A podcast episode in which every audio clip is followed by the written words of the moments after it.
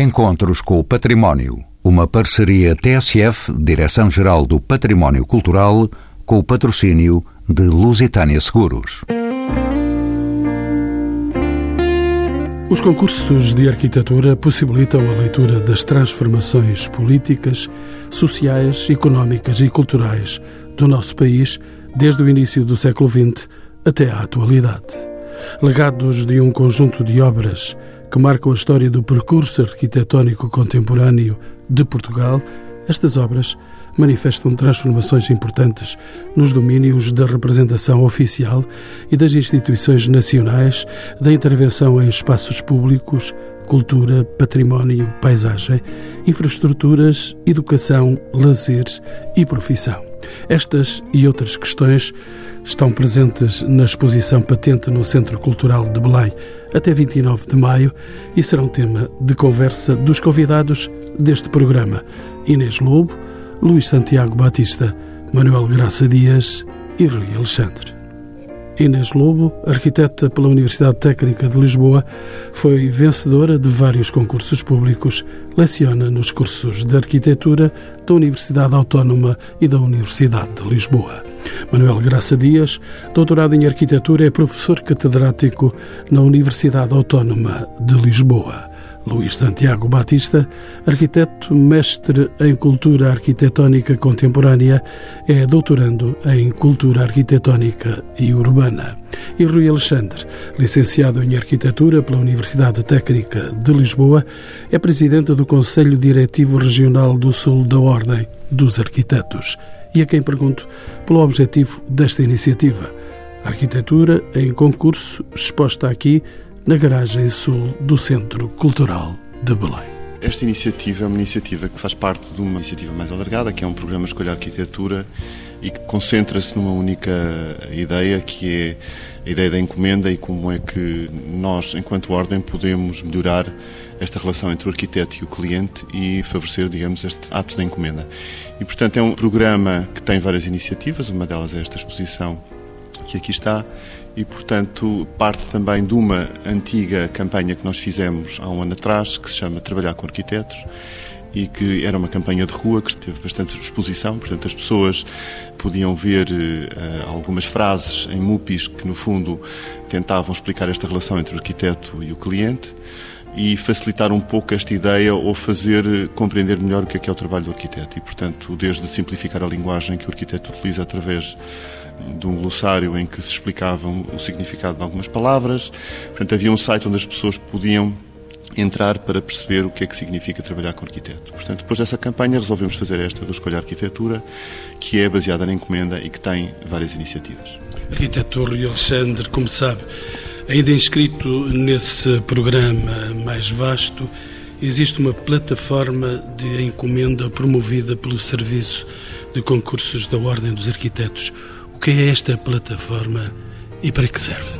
Esta plataforma é dedicada, no fundo, às entidades públicas e às entidades privadas. Concentra-se muito na ideia da encomenda relacionada com as entidades públicas e é uma plataforma que tenta facilitar um pouco o procedimento, digamos, do concurso. O concurso é um processo que demora algum tempo e tem vindo a complicar-se, tem vindo a tornar-se bastante, até de alguma forma, burocrático e, portanto, é uma maneira de simplificar o procedimento através da inscrição através de um concurso, que a tramitação é através desta plataforma e, portanto, os arquitetos inscrevem-se nesta plataforma e depois toda a tramitação é através da plataforma. Portanto, fazem o upload das propostas, há um trabalho de júri que é feito dentro da própria plataforma, portanto, digamos que, no fundo, o que nós pretendemos é encurtar o tempo que dura todo o procedimento. E isto, claro que facilita muito mais, uh, torna, digamos, o processo de concurso muito mais aliciante para as entidades.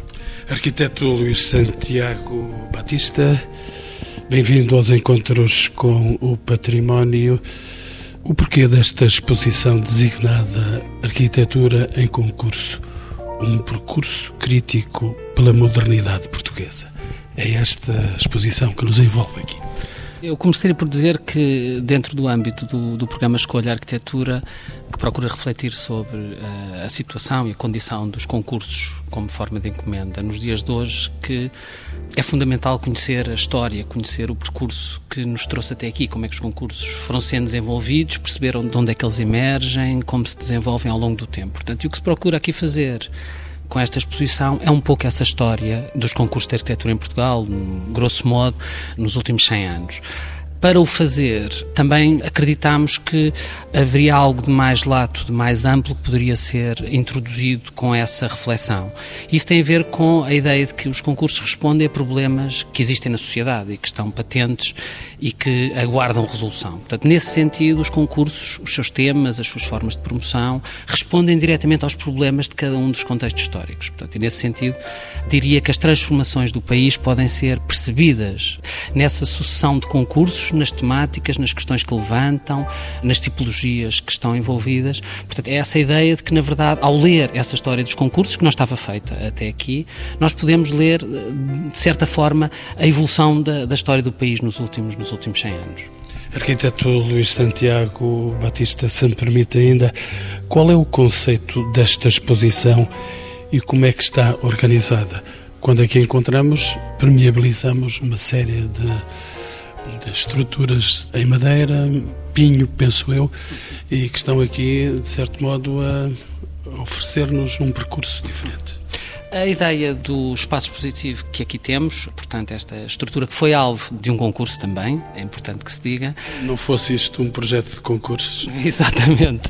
De modo que o que nós aqui temos é, é como se fosse um arquivo infinito, onde as mesas, as bancadas, os painéis recolhem um conjunto de material que está disponível num conjunto de arquivos, de ateliês e procura expor estes processos dos concursos, fazendo a sua documentação.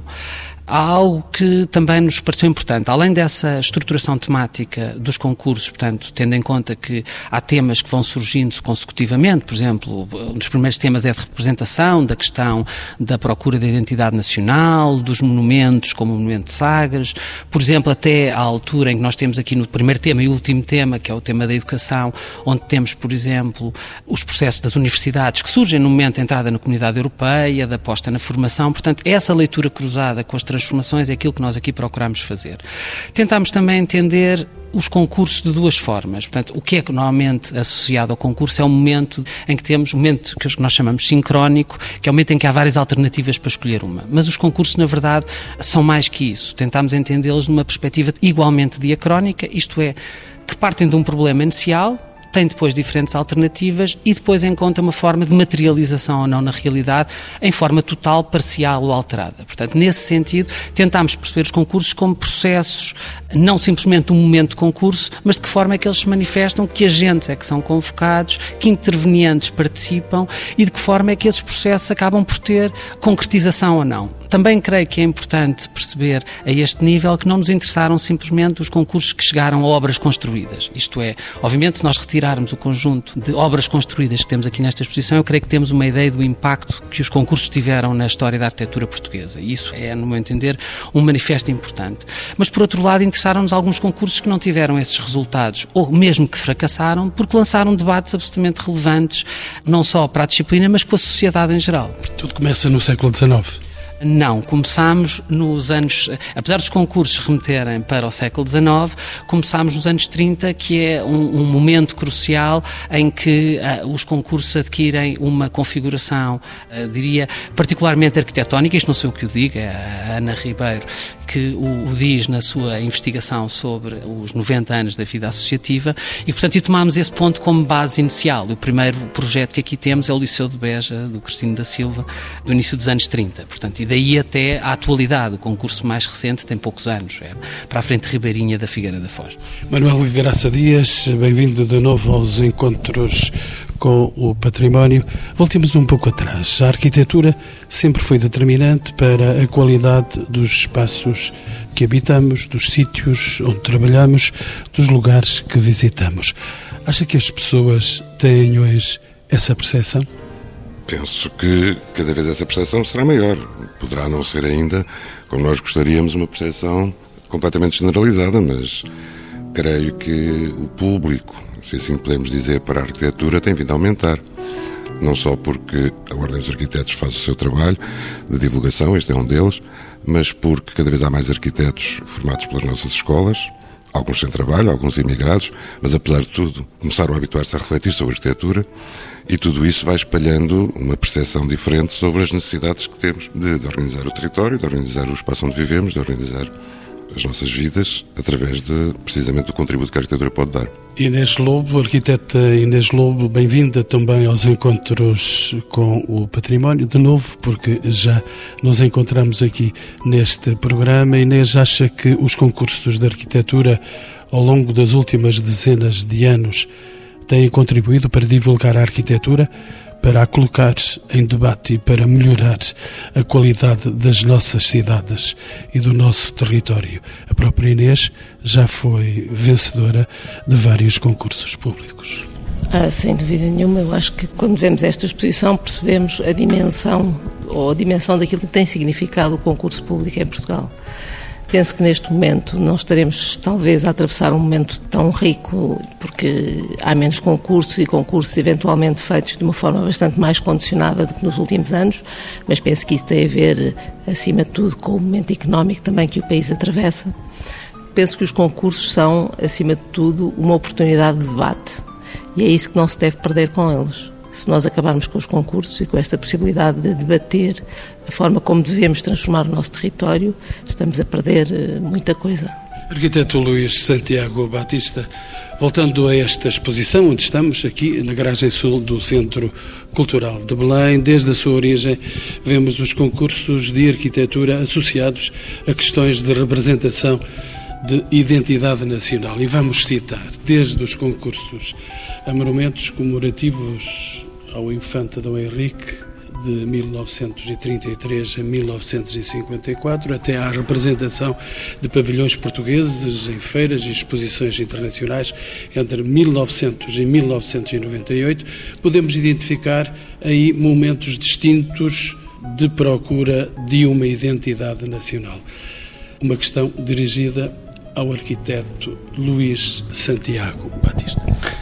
Facto, as questões da representação são aquelas que primeiro se, se manifestam uh, de forma clara e generalizada nos concursos, seja, uh, por exemplo, o caso que referiu dos monumentos de Sagres, dos sucessivos concursos, nenhum deles encontrando a, a construção, um quarto concurso posteriormente para a Fortaleza de Sagres, mas já diria que não são as mesmas questões, tanto está aqui na exposição, não no tema da representação, mas no tema do património, porque aí as questões fundamentais estão relacionadas mais com o uso do património propriamente com a monumentalização ou com a celebração. Portanto, é claramente uma das tais mudanças que acontece no país e que se consegue perceber a nível da ideia de património como a nível da representação da identidade nacional, mas diria que esses temas da representação e do debate da arquitetura portuguesa, do que é a arquitetura portuguesa, como é que ela, eh, qual a sua identidade identidade, o que a define, é um tema que vai atravessando ao longo de todos os últimos 100 anos.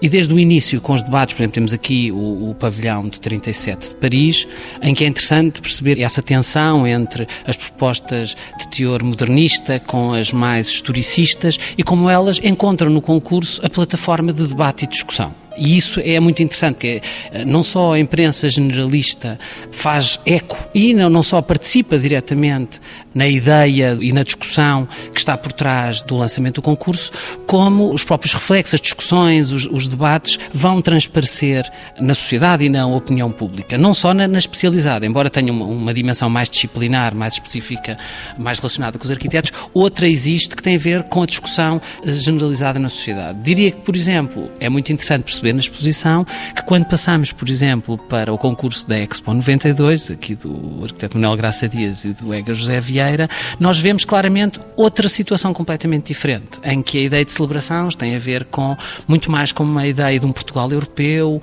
de outras questões muito diferentes daquelas que vemos no pavilhão de 37. Portanto, esta discussão é uma discussão que acompanha a evolução de Portugal neste período longo e isso consegue-se perceber através das discussões e das propostas, porque diga-se também nas propostas se pode entender esse cruzamento e essa mudança que o país vai sentindo a nível dos desafios que vai tendo pela frente. Isso é visível, isso está nos nossos olhos, observarmos isso. Luís Santiago Batista, sabemos ainda que através da arquitetura as instituições portuguesas implantam-se nas cidades como símbolos de poder e de valores. Pensando, por exemplo, nos concursos para a construção da Câmara Municipal de Matosinhos, ou para a ampliação da Assembleia da República, em Lisboa, os concursos de arquitetura refletem as mudanças da própria estrutura institucional portuguesa. É isso que acontece? Eu creio que a nível das instituições nós, nós temos uh, vários tipos de instituições. Temos neste caso as instituições políticas, seja a afirmação do poder local no qual o concurso para a Câmara Municipal de Matosinhos do Alcino Sotinho é uma manifestação clara da afirmação desse poder local no país, não só pelo edifício, pela ideia de construção de um novo centro em Matosinhos, de um conjunto de equipamentos, porque o concurso de facto é mais alargado do que propriamente o edifício simplesmente dos espaços de conselho. E o que é particularmente interessante, por exemplo, no concurso de, de, de Matosinhos é que aquilo que é mais reconhecível no edifício hoje, a fachada ondulada, a cúpula, não estavam na fase de concurso. Portanto, é muito interessante é que surgem depois do concurso, mas fazem parte de um processo que começa aí. Portanto, nesse sentido, a ideia do concurso também como um processo que está em transformação e que tem o seu grau de desenvolvimento é particularmente interessante nesse caso. Diria que outras instituições existem. Nós temos aqui a, Fundação Carlos de Gulbenkian, que no âmbito da cultura é inequívoco que a implantação daquela instituição e daquilo que ela representa se manifesta no edifício. Portanto, é um concurso absolutamente singular na maneira como é montado. Portanto, são um concurso por convites a equipas de três arquitetos, jovens arquitetos, que inclusive não tinham trabalhado, alguns deles não teriam trabalhado em conjunto anteriormente, portanto, não conheço nenhum outro caso no mundo que realmente tenha tido esta configuração, mas que é particularmente interessante perceber essa relação da necessidade da arquitetura uh, materializar um conjunto de ideais e de valores que tem a ver com as instituições. O mesmo terá acontecido com a ampliação da Assembleia da República? Uh, o caso da Assembleia da República é um dos tais casos bastante polémicos e que muita tinta fizeram correr. É interessante a, a vários níveis. Uh, é interessante porque, de facto, denota algumas das fragilidades que os concursos tiveram, seja dos seus diversos intervenientes, seja do, do próprio papel do júri e das situações ambíguas que acabam por surgir dentro desses processos, mas uh, igualmente também porque o concurso da Assembleia é aquele onde se manifesta de forma mais clara, com dois primeiros prémios um conflito internacional que na altura é patente entre o neomodernismo, no caso do, do arquiteto Carrilho da Graça, seja no caso do, do pós-modernismo com o arquiteto Tomás Taveira. Portanto, e a não resolução dessa tensão ou desse, ou desse confronto acaba por disciplinarmente ser muito marcante, portanto, seria impossível não o termos nesta exposição, independentemente de ser um processo complexo, eh, complicado e que gerou muita polémica depois com a entrega do projeto ao arquiteto Fernando Távora. Arquiteto Manuel Graça Dias, outros olhares, eh, outros sítios, outros exemplos, como o concurso para a Igreja do Sagrado Coração de Jesus nos anos 60, a proposta de renovação do Martim Muniz nos anos 80, o concurso internacional para o Centro Cultural de Belém, onde estamos agora, nos anos 90, ou o concurso para a requalificação do Parque Meyer em Lisboa em 2008, refletem um outro tipo de preocupações ambientais e vivenciais das cidades contemporâneas. Este debate tem sido feito, de facto, o arquiteto Manuel Graça Dias. Penso que na sequência desses concursos que citou, têm ocorrido debates Uh, uns mais acesos, uns mais polémicos, uns mais complexos, mas têm ocorrido debates, porque realmente quando está em causa uma parte da cidade uh, que é fruída por todos, ou pelo menos pela grande maioria, que é do conhecimento geral, os, os média também ajudam depois a construir esse clima de uma certa inquietação, às vezes, pelos resultados que possam advir de, de concursos ou pela oportunidade ou não de, de fazer esses concursos. Portanto, são sempre temáticas que acabam por envolver as pessoas e acabam por ser interessantes do ponto de vista da reflexão, no fundo, que, que uma sociedade inteira pode ir tomando acerca dos seus, dos seus espaços públicos. Em todo o caso, eu diria que o que é mais importante aí realmente é o modo como cada um desses concursos terá sido organizado. Alguns deles não terão sido feitos da melhor maneira, não, não digo que a melhor maneira seja aquela que a, que a Ordem dos Arquitetos propõe. Penso que também, como há pouco referiu o, Alexandre, eh, as coisas estão um pouco burocráticas neste momento e é preciso desburocratizar bastante. E o que eu entendo é que os concursos, a maior parte das vezes, são muito pesados, muito pesados porque envolvem grandes equipas e depois não há dinheiro para pagar essas equipas e, portanto, temos uma coisa um pouco absurda que é, por hipótese, 20 equipas completas de arquitetura, engenharias, etc., a trabalharem cada uma no seu gabinete durante um mês ou dois para que um cliente possa, através do júri que designou, possa ter o privilégio de escolher a melhor, a melhor proposta, a melhor resposta. Este ponto de vista nunca é muito focado, mas é é preciso que, que, o público também tenha consciência disso. Essas equipas ficam depauperadas do ponto de vista económico, muitas vezes, para poderem proporcionar, com certeza que, na tentativa de conquistar um, um projeto interessante, mas também muitas vezes eh, oferecendo generosamente aquele trabalho para que depois se possa escolher, com pontos de vista diferentes, o trabalho que mais convenha à, àquela situação.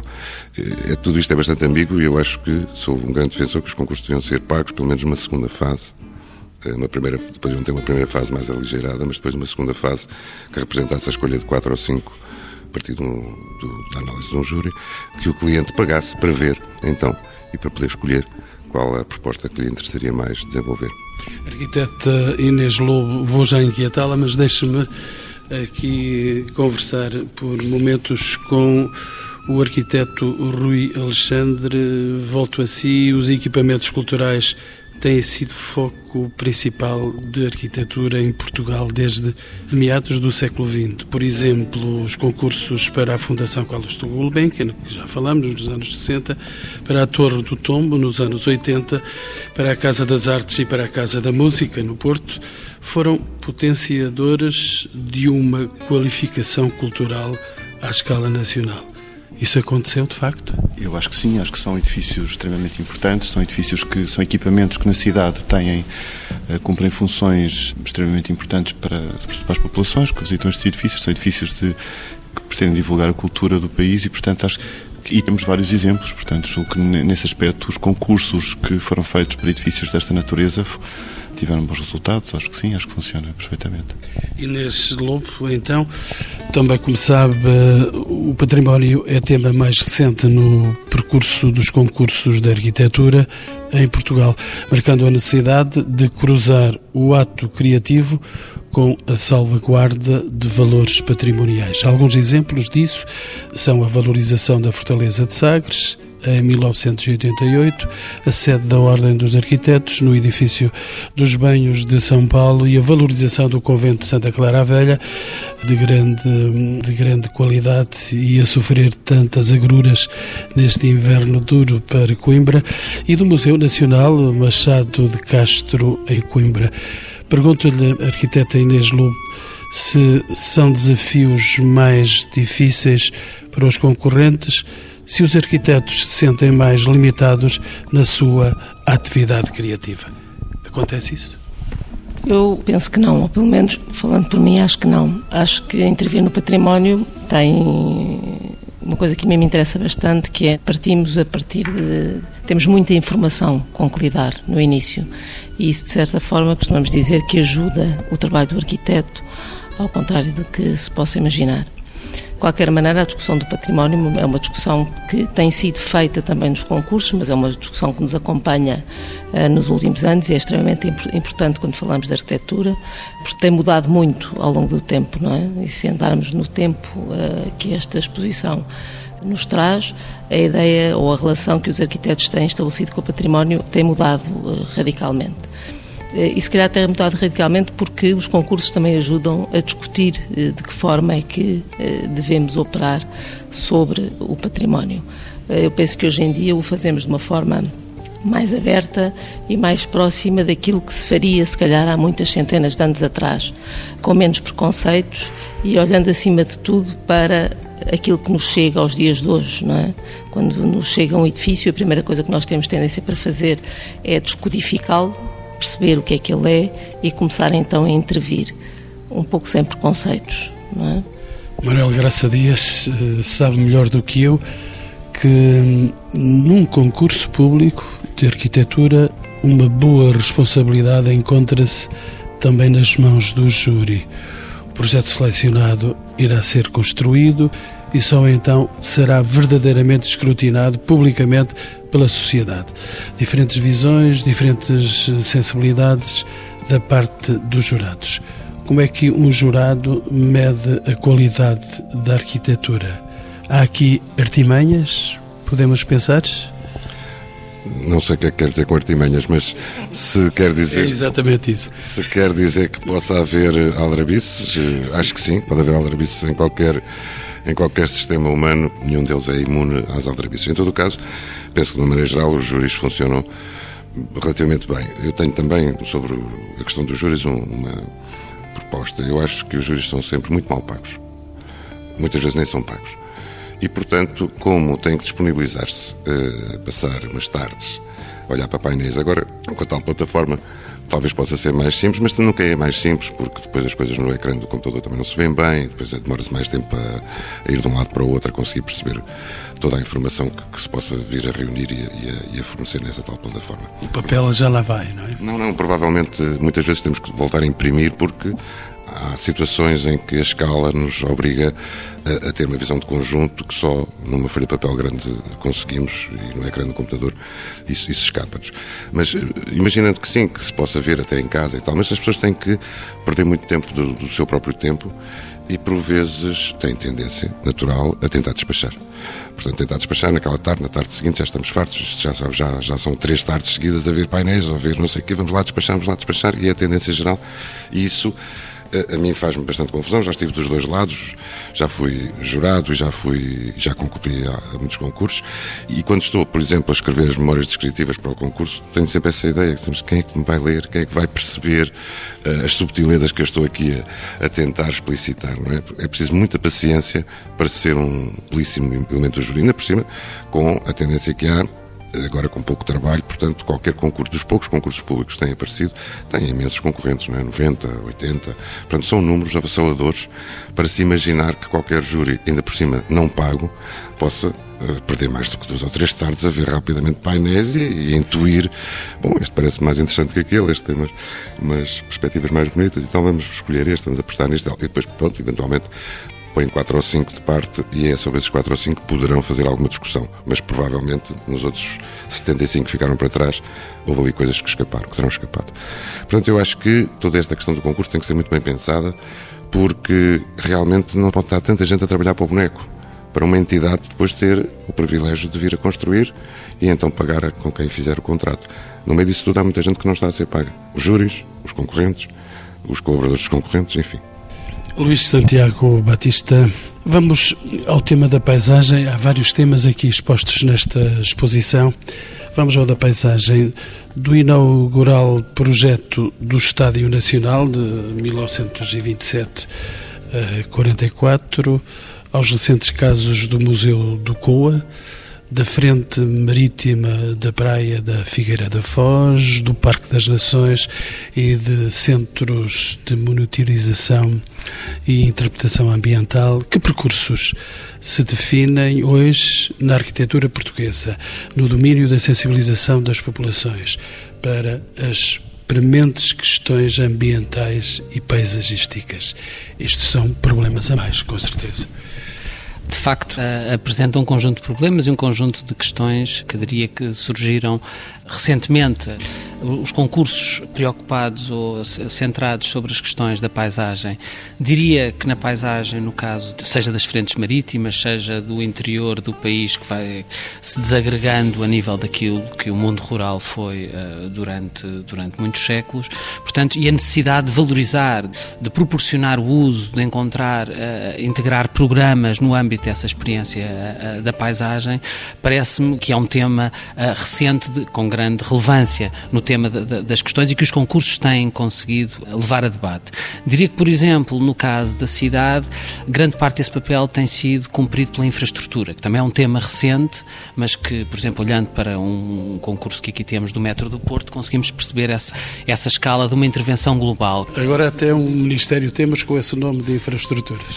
Claro. E é curioso que, por exemplo, no caso da paisagem, e não será mera coincidência, que o, o, Ministério do Ambiente e o Ministério do Ordenamento do Território, na verdade, unem-se num Ministério único, permitindo que as ideias sobre a questão da, da paisagem e as questões relacionadas com o planeamento se aproximem e que, na verdade, são coincidentes com o início de grande parte da promoção destes concursos relacionados com a paisagem, seja para o interior do país, seja para inúmeros concursos que têm surgido no âmbito das frentes marítimas de requalificação, que estão relacionadas com outros temas, como por exemplo o espaço público, naturalmente, com a requalificação paisagística, mas que eh, encontram essa grande, grande preocupação. De que forma é que nós podemos atuar perante, obviamente, a degradação, a enorme confusão em que se tornou não só grande parte das nossas cidades, mas também do nosso território antes rural, hoje em dia não sabemos muito bem o que é. Rui Alexandre, mais uma série de questões que tenho a oportunidade de lhe apresentar dos planos de urbanização dos aglomerados da Orla Costeira Portuguesa aos projetos de requalificação das frentes marítimas. O concurso público teve um papel de destaque no domínio do turismo em Portugal dos anos 30 aos anos 60. Nas últimas décadas, a encomenda turística transitou quase totalmente para o investimento privado e o resultado é grande parte das vezes desastroso. O concurso público pode ainda alterar de forma positiva a qualidade do nosso território. Podemos dizê-lo assim? Sim, sem dúvida. Eu acho que, para já, eh, penso que cabe às entidades públicas, de facto, definir uma estratégia que, embora, embora o turismo seja uh, investimento privado, seja todo investimento privado, acho que ao Estado ou às entidades públicas cabe essa tarefa de coordenar, digamos, e definir uma estratégia que pode passar pela existência de concursos que definam, através de planos, uma, uma estratégia para a Orla Costeira ou para qualquer outra frente ribeirinha e acho que é, de facto é fundamental que isso exista. Não, nós temos um país que tem um crescimento cada vez maior ao nível do turismo e, portanto, o nosso território, de facto, tem que ter eh, capacidade e boas condições para receber esses turistas. E eu penso que a arquitetura, através desse ordenamento do território, pode ter um papel importante e pode, de facto, eh, requalificar algumas áreas e melhorar bastante, digamos, as cidades, não é? Arquiteto Manuel Graça Dias, já a terminar os concursos de arquitetura, possibilitam-nos uma leitura das transformações políticas culturais e sociais desde os inícios do século XX em Portugal e também uma viagem pelas tendências da arquitetura em Portugal. O que é que podemos, aqueles que não são arquitetos, como é o meu caso, o que é que podemos aprender com esta exposição aqui patente no Centro Cultural de Belém? Bom, o que acabou de referir é verdade, mas como qualquer obra de arquitetura que se vai fazendo ao longo do século XX, de uma maneira geral, todas elas nos dão informações sobre a evolução da própria arquitetura.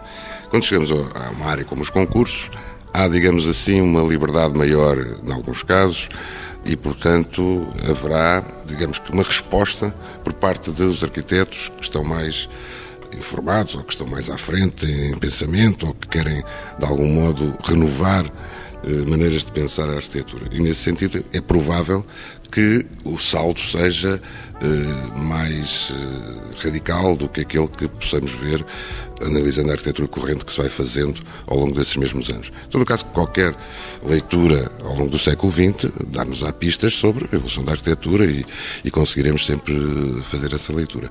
Mas uh, os concursos e, de, de, algum modo, a seleção que aqui está feita também uh, puxam muito para esse lado, não é? Por isso mesmo é que a epígrafe da, da, da exposição é eh, os 100 anos da modernidade portuguesa, porque realmente o eh, Luís Santiago Batista e o conjunto de pessoas que pensou esta exposição têm uma. escolheram, não é? Mas escolheram, aparentemente, aquelas peças que de algum modo serviram para uh, o debate, como há pouco referimos, e serviram, portanto, para também serem quase que o ponto de partida para momentos novos e, e décadas de, de arquitetura diferentes das anteriores. E agora uma questão final para os meus quatro convidados. O que é que os promotores de obras, sejam públicos, sejam privados, têm a ganhar com o recurso aos concursos de arquitetura? Começo por si, arquiteta Inês Lobo. O que eu penso que têm a ganhar é a possibilidade de ir mais longe naquilo que querem aquilo que um concurso faz, quando o promotor, quando, quando lança um concurso, tem uma ideia para uma coisa que quer construir, mas essa ideia não é uma coisa acabada. ela consegue crescer ao longo da formulação do concurso e depois consegue, evidentemente, continuar a crescer durante o projeto. Portanto, aquilo que eu acho que se ganha é essa capacidade, é, é a possibilidade de encontrar a melhor forma de dar resposta àquilo que se procura. E o que é que pensa o arquiteto Manuel Graça Dias sobre isto? Penso o mesmo e acrescentaria mais um ponto. Quando se escolhe num concurso, escolhe-se um projetista, não se escolhe necessariamente aquela resposta final. Há muitas vezes este equívoco, imaginar-se que aquela resposta que está ali, que foi feita num mês, que teria que ser impecável do ponto de vista da, da solução que se pretende. Não, aquilo pode-se apostar naquela resposta e depois, com o evoluir do projeto, como disse a minha colega Inês Lobo, é que as coisas vão ganhando densidade e, e, e complexidade. O concurso, nunca se pode pedir a um concurso uma resposta de projeto completa, não é? Ninguém faz um projeto num mês. Portanto, é preciso também termos esta noção. O, o que são os concursos respondem-se através da, do que nós chamamos de estudo prévio. Portanto, estudos bastante simplificados, que registram o essencial do que se pretende vir a fazer, e é esse projetista que demonstra o essencial do que pretende vir a fazer que tem que ser escolhido para depois vir a fazer, então, um projeto em diálogo com o promotor, porque o diálogo também é muito importante e nos concursos há sempre este handicap. Nós não temos diálogo com o futuro utilizador da coisa que projetamos. E isso é fundamental. Se tivermos uma adjudicação direta, se me adjudicar diretamente um projeto, eu posso dialogar consigo. E posso ficar no fim a perceber se estou a ir pelo melhor caminho ou não, depois das várias conversas. Quando estamos na solidão do ateliê a dialogar entre nós, não sabemos que resposta é que o cliente poderá vir a dar àquele caminho que nós vamos uh, sugerir. Depois isso é só com o projeto é que se verificará.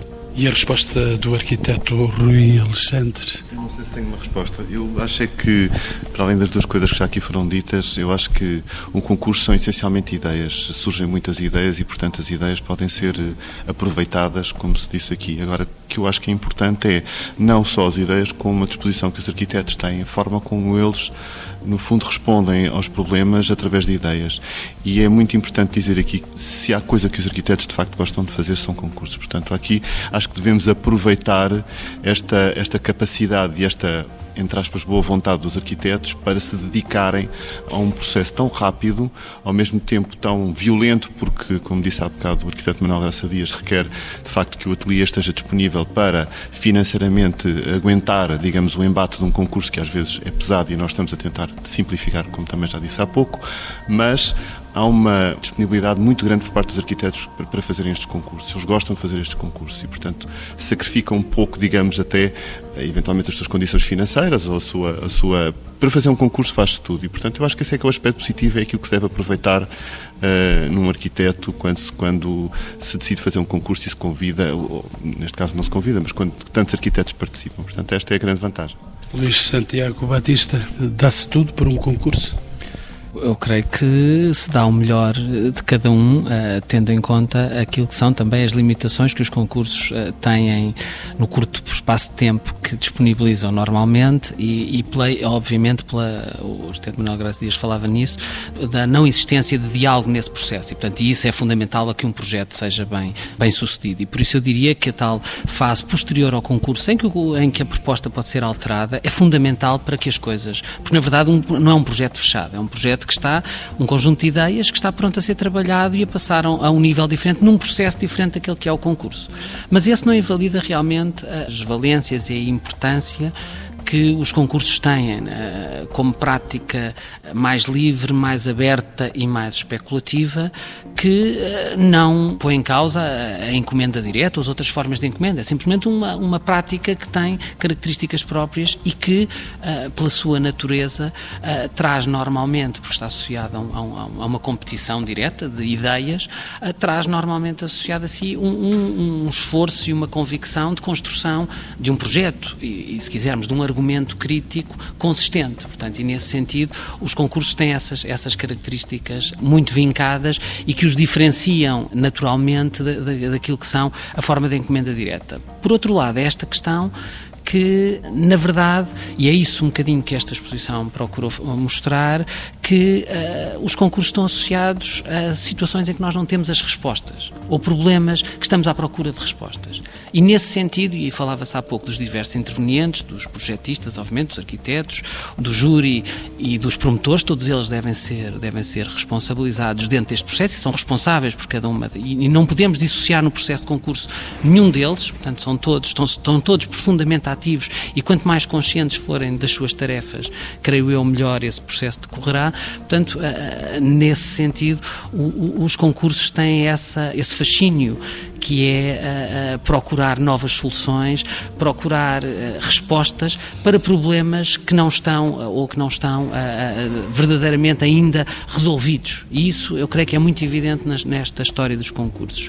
Diria que ainda só um ponto, um último ponto, uma última nota que me parece relevante de, e que faz a ponte também com o núcleo que inaugurou na sede da Ordem dos Arquitetos sobre o tema da profissão, que são as casas dos arquitetos, em que eles projetaram para si próprios, portanto, em que os arquitetos assumiram exatamente esse papel de promotor, de, eh, de projetista e de júri, são casos singulares que me parece também, também vale a pena serem, serem percebidos, exatamente por essa, quando os arquitetos cumprem todas as funções ou, ou estão em todos os intervenientes da, dentro desse processo. Arquiteto Rui Alexandre, mas esta exposição não é exclusiva para arquitetos, está aberta ao grande público. Não, acho que houve essa preocupação. Nós queremos, nós, até o próprio programa Escolha Arquitetura tem essa preocupação de de falar com as pessoas, não, não só com os arquitetos. Nós não, não, a Secção Regional Sul entende e definiu no seu programa, na sua estratégia, que era muito mais importante comunicarmos com a sociedade em geral do que propriamente com os arquitetos. Os arquitetos já comunicam entre eles, já falam muito e já, já digamos... E às vezes falam em circuito fechado. Falam em circuito fechado e, portanto, é bom que, que a Ordem tenha este papel de simplificar, abrir este diálogo para, para, para a sociedade em geral e, portanto, não ter, digamos, este circuito fechado entre os arquitetos que falam uma linguagem muito própria. E, portanto, esse é o nosso papel. E o papel dos encontros com o património.